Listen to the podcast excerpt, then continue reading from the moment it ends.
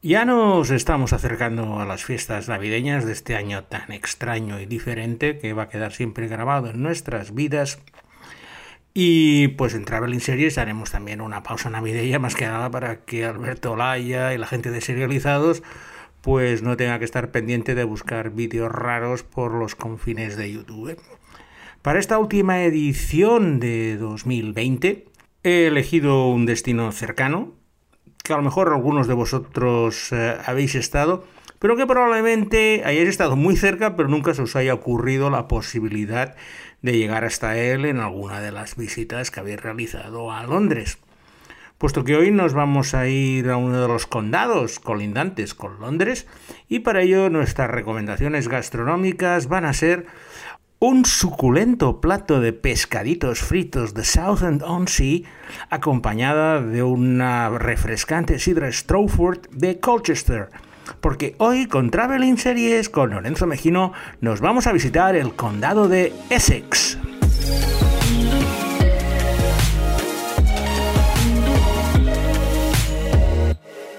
El condado de Essex es uno de los más antiguos de Gran Bretaña y por ende de Inglaterra. Ya los romanos establecieron su capital en Colchester, que es la actual capital del condado, y ha formado parte de la historia inglesa con lugares como East Anglia, el propio Essex y luego formando parte de uno de los condados originarios del reino de Inglaterra. Sí, pues es un lugar con mucha historia.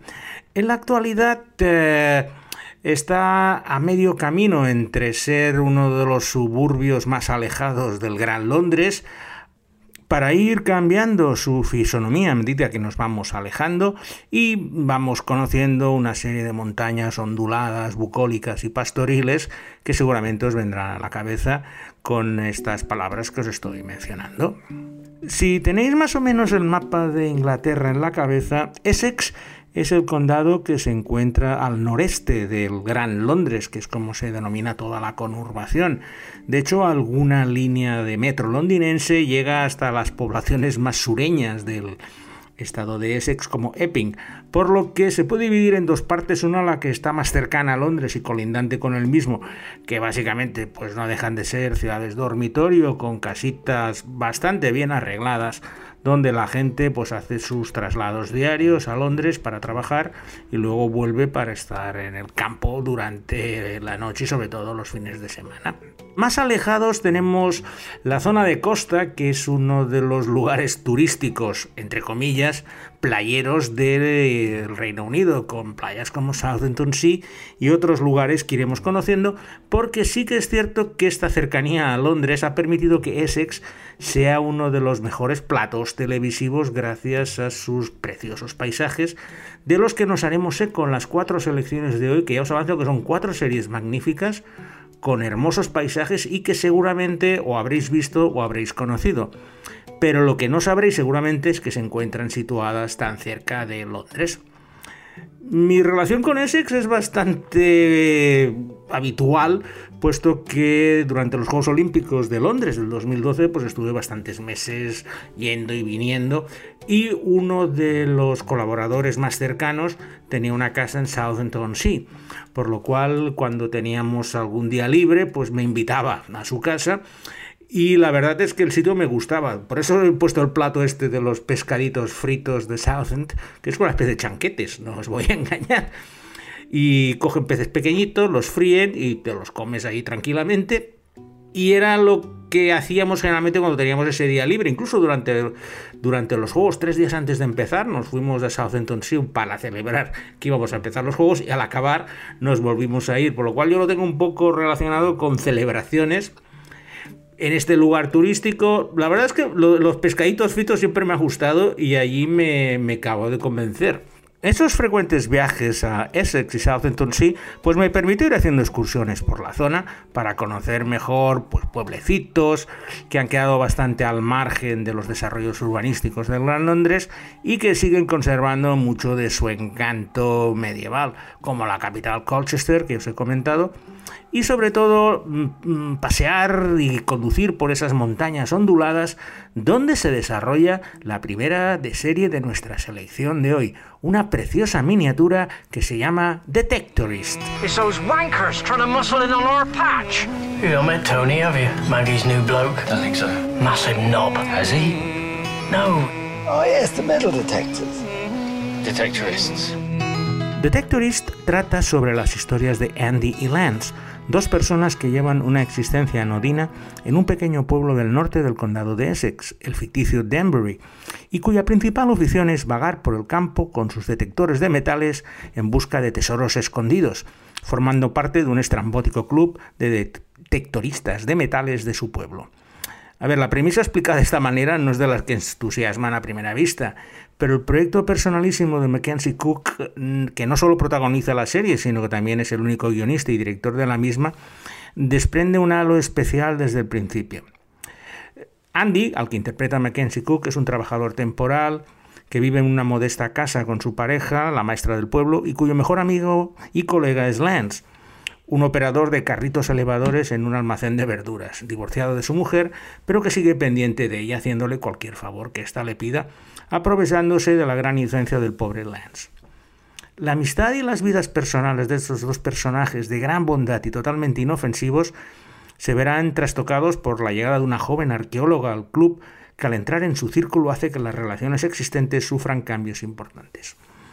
Es una historia preciosista, medio camino entre la comedia y el drama, en el que se nos muestran a dos personajes grises que transitan por la vida con la única ilusión de encontrar un tesoro en sus prospecciones de metales. Os recuerdo que históricamente fue uno de los primeros asentamientos romanos, por lo cual la posibilidad de encontrar monedas o cosas de históricas es más probable que en otros lugares del país. Está realizada con una enorme ternura, ambos personajes son realmente achuchables y el gran cariño con que nos muestran su relación es uno de los grandes factores por lo cual Detectoris ganó muchos premios BAFTA en su primera temporada, ganó Mejor Comedia, Mejor Actor y siempre ha sido una perpetua nominada durante las tres temporadas que estuvo en antena. Tras este primer paseo por la bucólica campiña de Essex, es el momento de dirigirnos hacia la zona costera llena de estuarios, marismas y puertos naturales que eran por donde llegaban los vikingos en la Edad Media a invadir las fértiles tierras de East Anglia y el sur de Inglaterra. Por lo que seguramente, pues en series como The Last Kingdom, de la que no voy a hablar hoy porque no se basa precisamente en Essex, vemos estas incursiones danesas y vikingas que llegaban a los puertos naturales del este de Inglaterra para iniciar sus incursiones para robar todo lo que pudieran y llevarse el botín a sus tierras. En esta zona costera destaca el estuario del río Blackwater, que tiene unas preciosas marismas llenas de agua con canales naturales que puedes ir navegando en kayak. Yo una de las veces que estuve allí me llevaron, alquilamos unos kayaks, a pesar de que no soy nada experto, ir navegando por esas onduladas aguas, la verdad es que daba una paz eh, increíble. Y si algún día estáis por Londres con algún día libre, hacer una excursión hasta Tolsbury, que es el pueblo más cercano, para visitar las marismas del Parque Nacional del Estuario de Blackwater, es una excelente recomendación. Seguramente si te digo que a lo mejor las has visto en la serie que te voy a mencionar a continuación, te vendrá a la memoria esas imágenes, puesto que es la impactante escena inicial de la segunda serie de nuestra selección de hoy, que es la serie británica Liar, Mentiroso.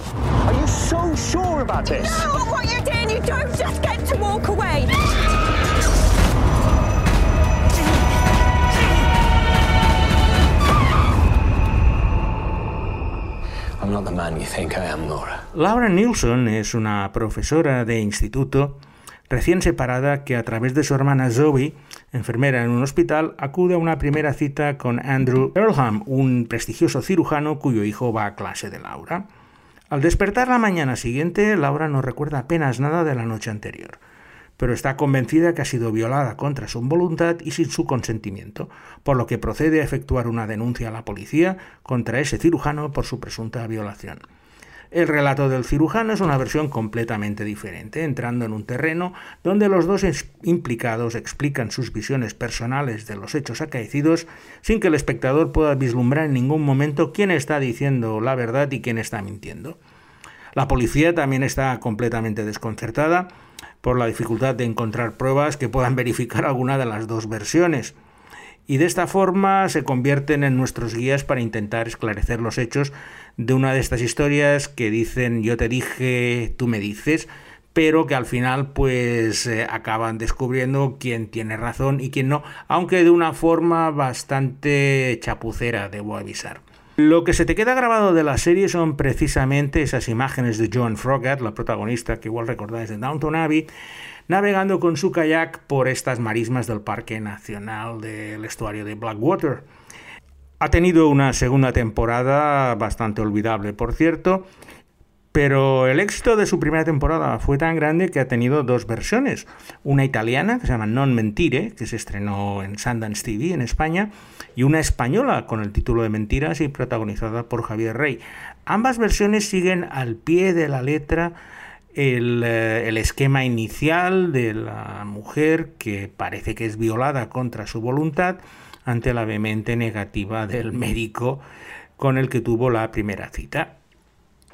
Por eso si queréis ver todas las versiones de Liar, pues las tenéis disponibles y al final no deja de ser un divertimento donde, como ya os he dicho, destaca sobre todo los paisajes del Parque Nacional del Estuario de Blackwater.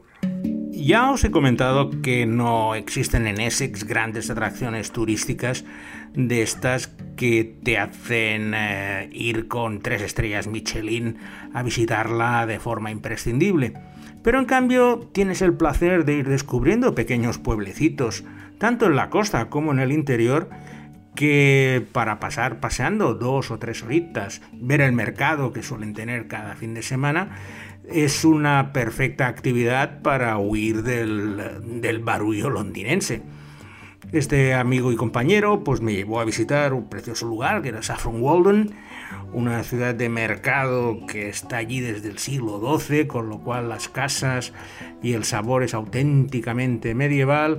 Luego también visité otro, otro precioso lugar pequeñito, Thaxet, Dedham, y por supuesto una de las joyas de la corona, que es Waltham Abbey, que es una abadía que está en pie desde el siglo VI, aunque lo que vemos en la actualidad es del siglo XI, y desde los tiempos normandos que utilizaban esta abadía para reunirse y hacer los mercados de intercambio de mercancías pues todas las semanas o todos los meses. Un mercado de Waltham Abbey que ha servido para hacer una pequeñita ciudad a su alrededor y que sigue realizándose en nuestros días. Uno de estos pequeños pueblos mágicos de Essex tiene el precioso nombre de Tolshand Darcy y es donde se desarrolla la tercera serie de nuestra selección de hoy, una serie de asesinatos llamada White House Farm. There's something off. Those bodies, this crime scene, that was evidence. I know what you did. What? I know. What?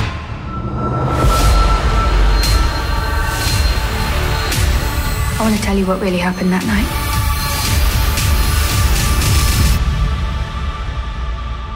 At White House Farm. La pequeña localidad de Tolston Darcy, en el condado de Essex, se despierta una cálida mañana del mes de agosto con la espantosa noticia de la muerte de cinco personas en White House Farm, una gran mansión en plena campiña. Los cinco muertos son los propietarios de la mansión, una pareja sexagenaria, su hija Sheila y sus dos nietos, gemelos de seis años, hijos de Sheila. Todos ellos han sido brutalmente asesinados por arma de fuego dentro de una casa completamente cerrada a cal y canto, y la hipótesis más evidente recae sobre Sheila, una mujer con problemas mentales que parece que ha asesinado a todos los miembros de su familia y luego se ha suicidado. Una versión que defiende vehementemente el inspector encargado del caso, el galés Staff Jones, perfectamente interpretado por esa fiera escénica que es Stephen Graham. Como la versión oficial no convence ni a los miembros supervivientes de la familia ni a un veterano inspector, empiezan a investigar eh, los sucesos que han ocurrido. Y de hecho White House Farm desarrolla toda la investigación oficial de una forma minuciosa, con esa pugna abierta entre la aparente versión oficial defendida por Stephen Graham y su personaje Taft Jones, con el policía veterano y resabiado, que es otro gran actor, Mark Addy, que le planta cara con nuevas pruebas que ponen en entredicho esta teoría del suicidio y ponen el foco rápidamente sobre otro sospechoso sobre el que va estrechando el cerco tipo Colombo, ya que eh, vas a saber rápidamente quién es el, el verdadero asesino, pero lo difícil es poder probarlo. Es una serie de misterio policial muy bien hecha. Está rodada precisamente en estos paisajes de Essex, de Darcy y esta granja, White House Farm. Por lo que si queréis disfrutar de un buen misterio británico con grandes actores, está disponible en algunas plataformas de nuestro país y es una magnífica oportunidad para pasar una tarde porque es bastante corta, tiene apenas seis episodios y se estrenó en enero de este año. En nuestro paseo por Essex vamos a volver a la costa a conocer uno de los pueblos más bonitos, Maldon, un puerto que desde los tiempos de los normandos ha sido utilizado por su estratégica ubicación al fondo del estuario del Blackwater y que además es uno de los puntos de partida para llegar a uno de los lugares más extraños y recónditos que he tenido la suerte de estar en Inglaterra, la isla de Ausia. Recuerdo el día que mi amigo me propuso hacer un viaje un poco más diferente a los habituales para ir a visitar esta isla de Osea. Osea es una isla que está en el estuario de Blackwater y que solo se encuentra unida a la, isla de Gran Bretaña por una calzada sumergible que solo, solo, es accesible durante la marea baja. Así pues, cuando sube la marea, se cierra este acceso y la isla queda completamente aislada. La razón de llevarme allí era porque era amigo del promotor musical, que es el propietario de la isla, y fuimos a pasar un fin de semana y la sensación de estar completamente aislado en ese lugar al que llegaba la gente cuando bajaba la marea, pero tenían que estar pendientes de la propia carrera de marea para volverse en cuanto subiera, lo hacía un lugar bastante mágico. He estado en otros lugares que tienen estas características. En Francia, la isla de Ré, hay el Passage du Go, que es exactamente lo mismo. Se puede circular mientras está la marea baja. El más famoso a lo mejor es el Mont Saint-Michel, que cuando hay mareas muy altas también queda aislado. Y en propia Inglaterra, el Lindisfarne. Pero la longitud de esta calzada más sinuosa y las propias características de la isla, que es un refugio pues, de artistas y, músicos, gracias precisamente a este propietario que lo ha convertido en una especie de lugar de peregrinaje de artistas y personas interesadas en desarrollar actividades creativas, hace de Osía uno de estos lugares muy especiales. Era uno de los mayores secretos hasta hace muy poco tiempo, puesto que el estreno de una serie que se desarrolla completamente en la isla lo ha puesto en boca de todo el mundo y sobre todo de todos los que no eran londinenses, que es un poco los que lo conocían, porque os puedo asegurar que en España y en el resto del mundo muy poca gente había estado en la isla de Osía. Y ha sido gracias a la serie El tercer día, The Third Day. Not all of us can be healed.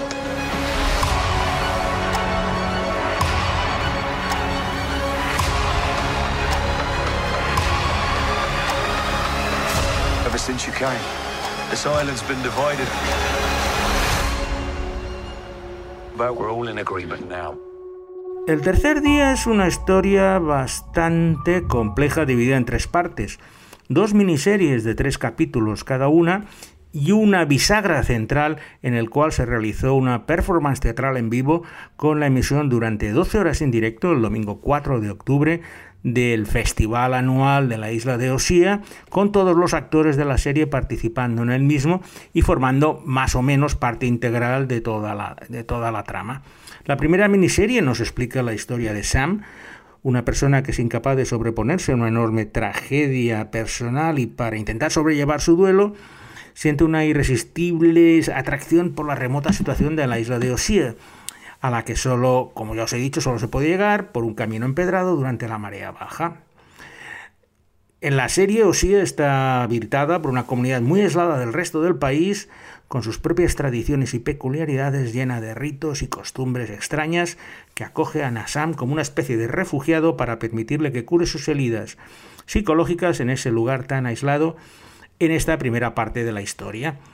Estos tres episodios derivan en la performance teatral, que en principio tenía que ser un concierto para 10.000 personas, pero debido a la pandemia de la COVID se vieron obligados a reducir el tamaño y hacerlo únicamente en un festival como una especie de pasacalles con el protagonista Jude Law formando parte del show y que retransmitieron en vivo a través de Facebook Watch pero tenéis un resumen de una hora y media por si no tenéis ganas de estar 12 horas mirándolo. La segunda mitad de The Third Day cambia el eje completamente, ya que se centra en la historia de Helen, una mujer que llega a la isla con sus dos hijas pequeñas dispuestas a celebrar el cumpleaños de la mayor de ellas.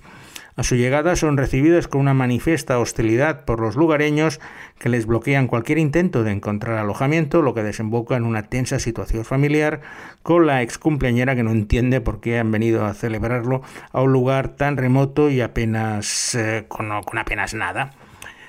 Es una serie muy experimental, o vais a entrar plenamente o vais a salir disparados, pero por lo menos están arriesgando. Es una creación de Dennis Kelly, que nos dio la primera temporada de Utopía, y este maravilloso marco de la isla de Osía es el mejor lugar para cerrar esta temporada de Traveling Series, agradeciéndole a Alberto Laya todo su trabajo durante este año, deseándole tanto a él como a la gente de Serlizados, como a todos vosotros una feliz Navidad y una, un mejor año nuevo, porque no creo que sea muy difícil después del que hemos tenido.